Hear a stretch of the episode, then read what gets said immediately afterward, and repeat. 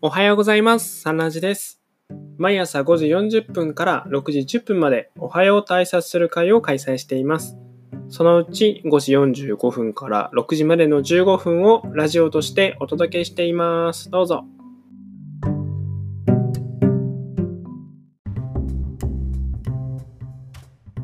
じっくりいけな。おはようございます。おはようござい。ます6月8日月曜日のサンラジです。今日のテーマは新しい文明を築こう上巻基礎編運動の基礎の167ページ七重の塔は実相の表現の部分を感想を言ったりとかここの部分が良かったという紹介をしたりとかそういう時間にしたいと思います。いかがでしょうか？えここよかったですね。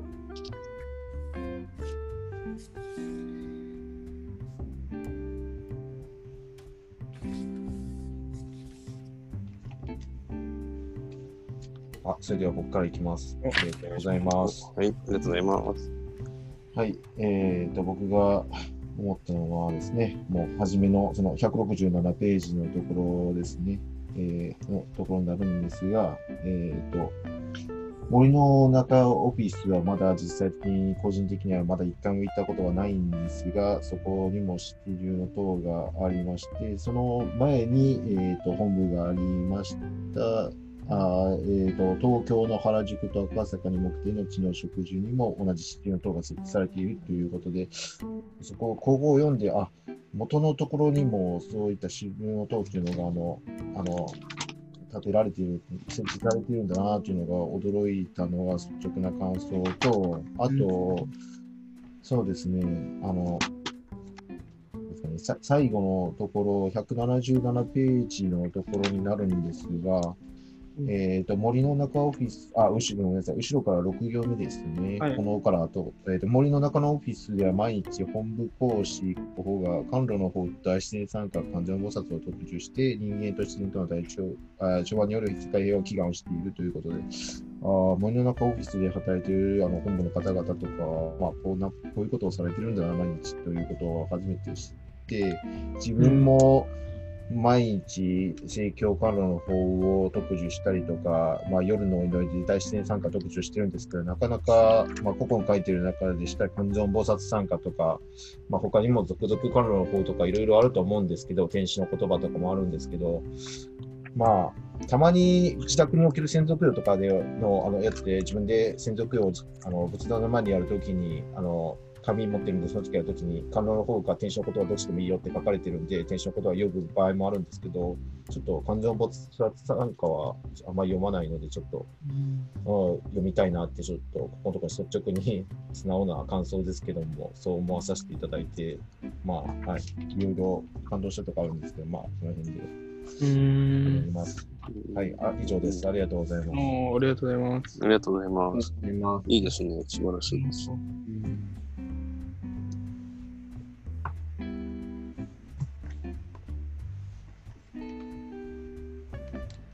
あの、私もいつも通り、はい。今はい、い。っぱいいっぱいあるんですけど、い。っぱいあるんですけど、あんま言い過ぎない方がいいかなと 気を使っております。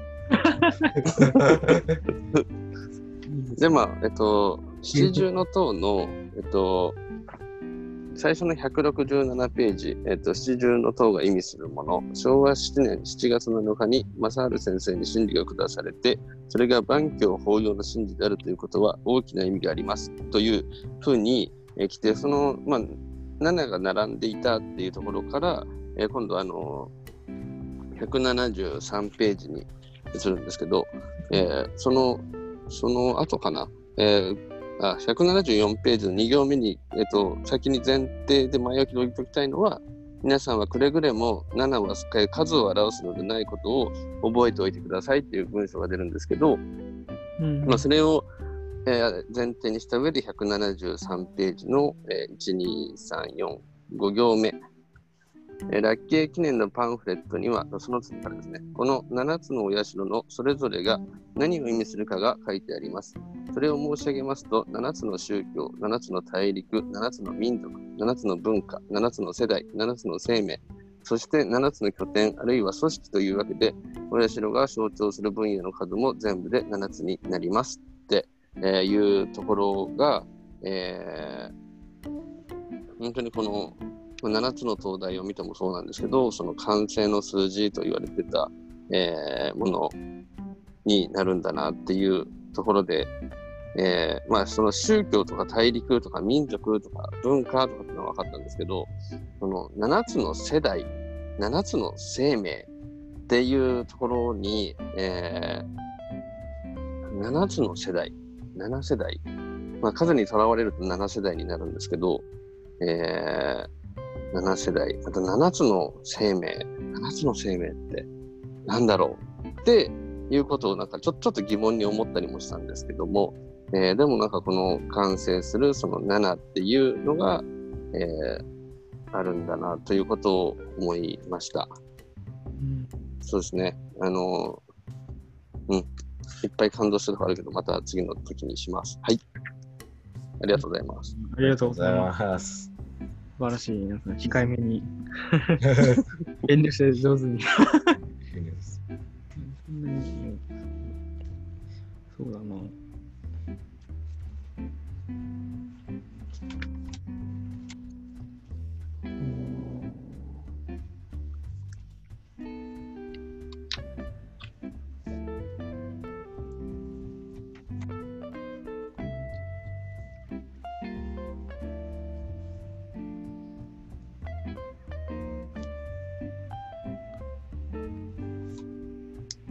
その先に答えがちゃんと書いてあって線引いてあったね。何ですか？うん、自分がその今のその7つのその世代とか7つの生命についてもう言ってたんですけど、もろにね、答えがちゃんと載ってました。そのバッチリ線が引いてありました。ご紹介。次は後ですね。あ、してくださるんですか？じゃあ、ぜひご紹介してください。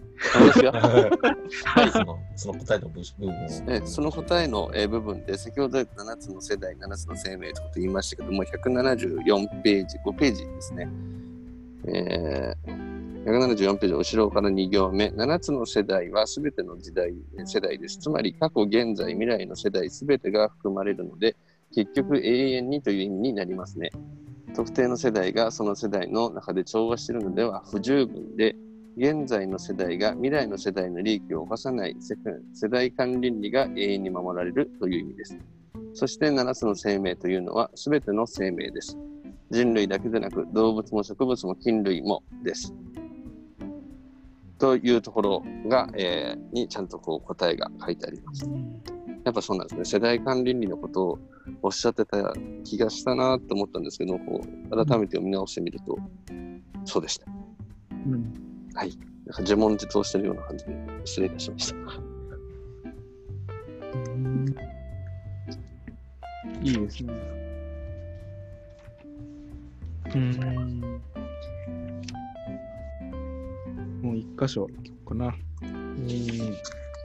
175ページの後ろから2行目、下の方ですね。実相を形に表すのは大変難しいのですが、これは実相の一表現とも言える。ということがあって、これは七条の塔のことを指してるんですけど、その次のページ、176ページで、えー前から4行目の下ら辺かな。うんこれは外見的には七重の塔だけれども、そこに象徴され、含まれているすべてのものを理解してみたときには、それは実相使いの一つの表現であるということですっていう文章があって、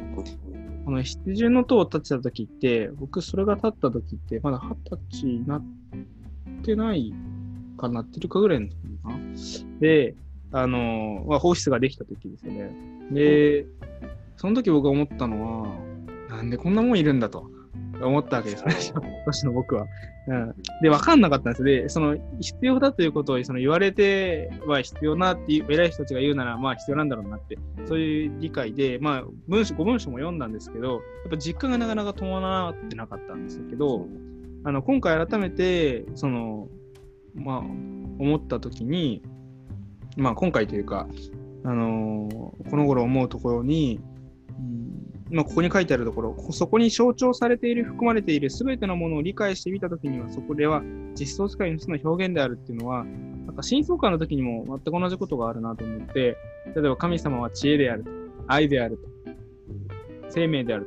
と。な知恵なのか、愛なのか、生命なのか、何なんだという思うけれども、そのすべてを含まれているということをこう自分で感じ、え見たときには、それが、えー、一つの実相の表現として感じられるっていう。だから、ある意味真相感なんだなっていう思って、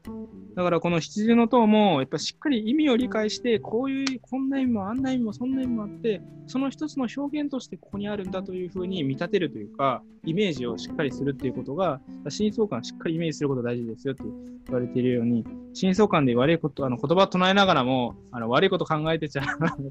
科学で、それと同じように、この羊の塔もただ見るんじゃなくて、こうそこに含まれている万教法要、万教起立の考え方っていうものを全身に感じながら見ると、全く違う、こう、荘厳さというか、神々しさというかが出てくるんだろうなっていうので、まあ、教区で見るのちょっと楽しみだなと思っています。教区に、多分うちの場合は小さな模型が来ると思うので、うん、そんなこと思いました。素晴らしいです。素晴らしい。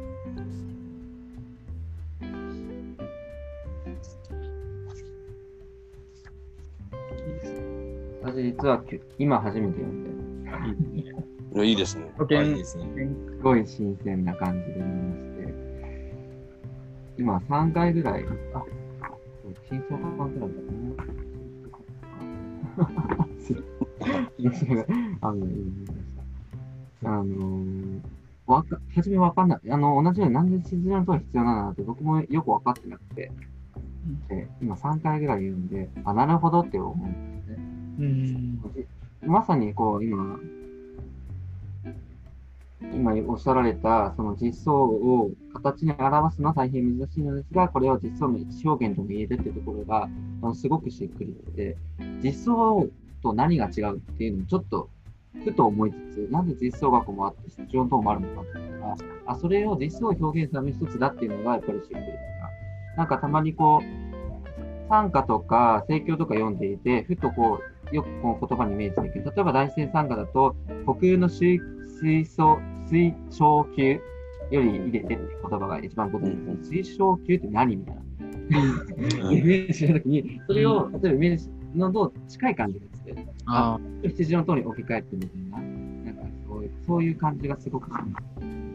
そういう自分たちが具体的にイメージするものの一つとして羊を通ってるのがあって、そこに持ってる意味っていうのが、そのいろんなものであったり、いろんなことであったり、すべてのものを包括して、それがすべて調和するものだっていう、それを一番イメージしやすいために、あ、作られたんだなっていう感じがで、その実相を表すため表現っていうのが、ものすごく、あ、なるほど、だからかな、思いました。素晴らしい。すごい。その、あの、読んで、その、言ってくださった感想ももちろん素晴らしかったんですけど、この短時間で3回も読んだんだって、そっちがすごい。すごい純粋にちょっと感動してました。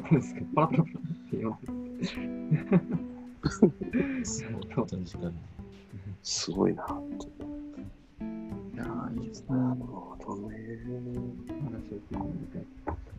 話を聞いていや、私は静岡クラブに宣伝あ、はい。あありがとうございます。ありがとうございます。あこれぐらいで、ちょうど59分30秒はい。人間の心理としてあれですよね、6時までって思ってると、本当は6時までにあのめがけて終わるはずなんだけど、あ、まだ6時じゃないって言って そうそうそう、進めちゃうんですよね、ついつい。あるなと思ったんですけど、今日は大人な感じで、あ全然大人な感じじゃないな、これ。はい、今日の光の言葉は、アメリカですね。アメリカじゃないや。8日ですね。これ？ですかね。これですね。これもう、あれ？あ、高橋さん、あ、違うな。あれ？私はもう6月1日か2日かなんかに、座右の銘は言ってるやったか。あみんなやりましたね。あ、はい。ですね。安部さん以外は、ありました。はい座右の銘が終わりました。あでも全員はありますけど、ありますかね。はい岩井さん2個目やりますかじゃああ、いいですね。あじゃあ行きましょう。はい。はいえっ、と、8日ですね。えー光の言葉。夫婦は互いに相手の美点を算単しよう。夫婦は互いに相手の美点を算単しよう。えー私の前夢は、今が最悪と言える間は、まだ最悪の状態ではない。えー愚痴を言えている間はまだ取り返しがつく状態の可能性があるということで、まだ、えー人生が終わったわけではないと思って、一生懸命もう一度立ち直って頑張っていくのが大切だと思って、これを大切にしております。以上です。すごい。前向き。ありがとうございました。じゃあ、これで今日6月8日月曜日のサナジを終わります。今日のテーマは、新しい文明を築こうから、羊の音のところをお話ししていただきました。明日は過去編ということで、ちょうどリスナー投稿で過去編、誰かのその体験的なものを話してやれたりしたらいいんじゃないかなみたいなを出ていたので、もし誰か、えー体験談的なものが、ね、あったら、そこを取り上げていきたいなと思うんですけど、あったら、ございます。では今日も明るく元気にやってまいりましょう。皆様ありがとうございました。ありがとうございありがとうごました。ざいました。あありがとうございます。りがとうございます。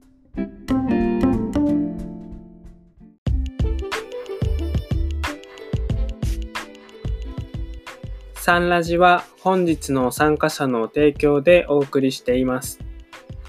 お一人お一人が思ったこと、感じたこと、考えたことを話し合い深めております。成長の家としての見解を求められる方は地元講師にご相談をお勧めします。またサンラジでは皆様からの感想、要望、質問、テーマの投稿などをお待ちしております。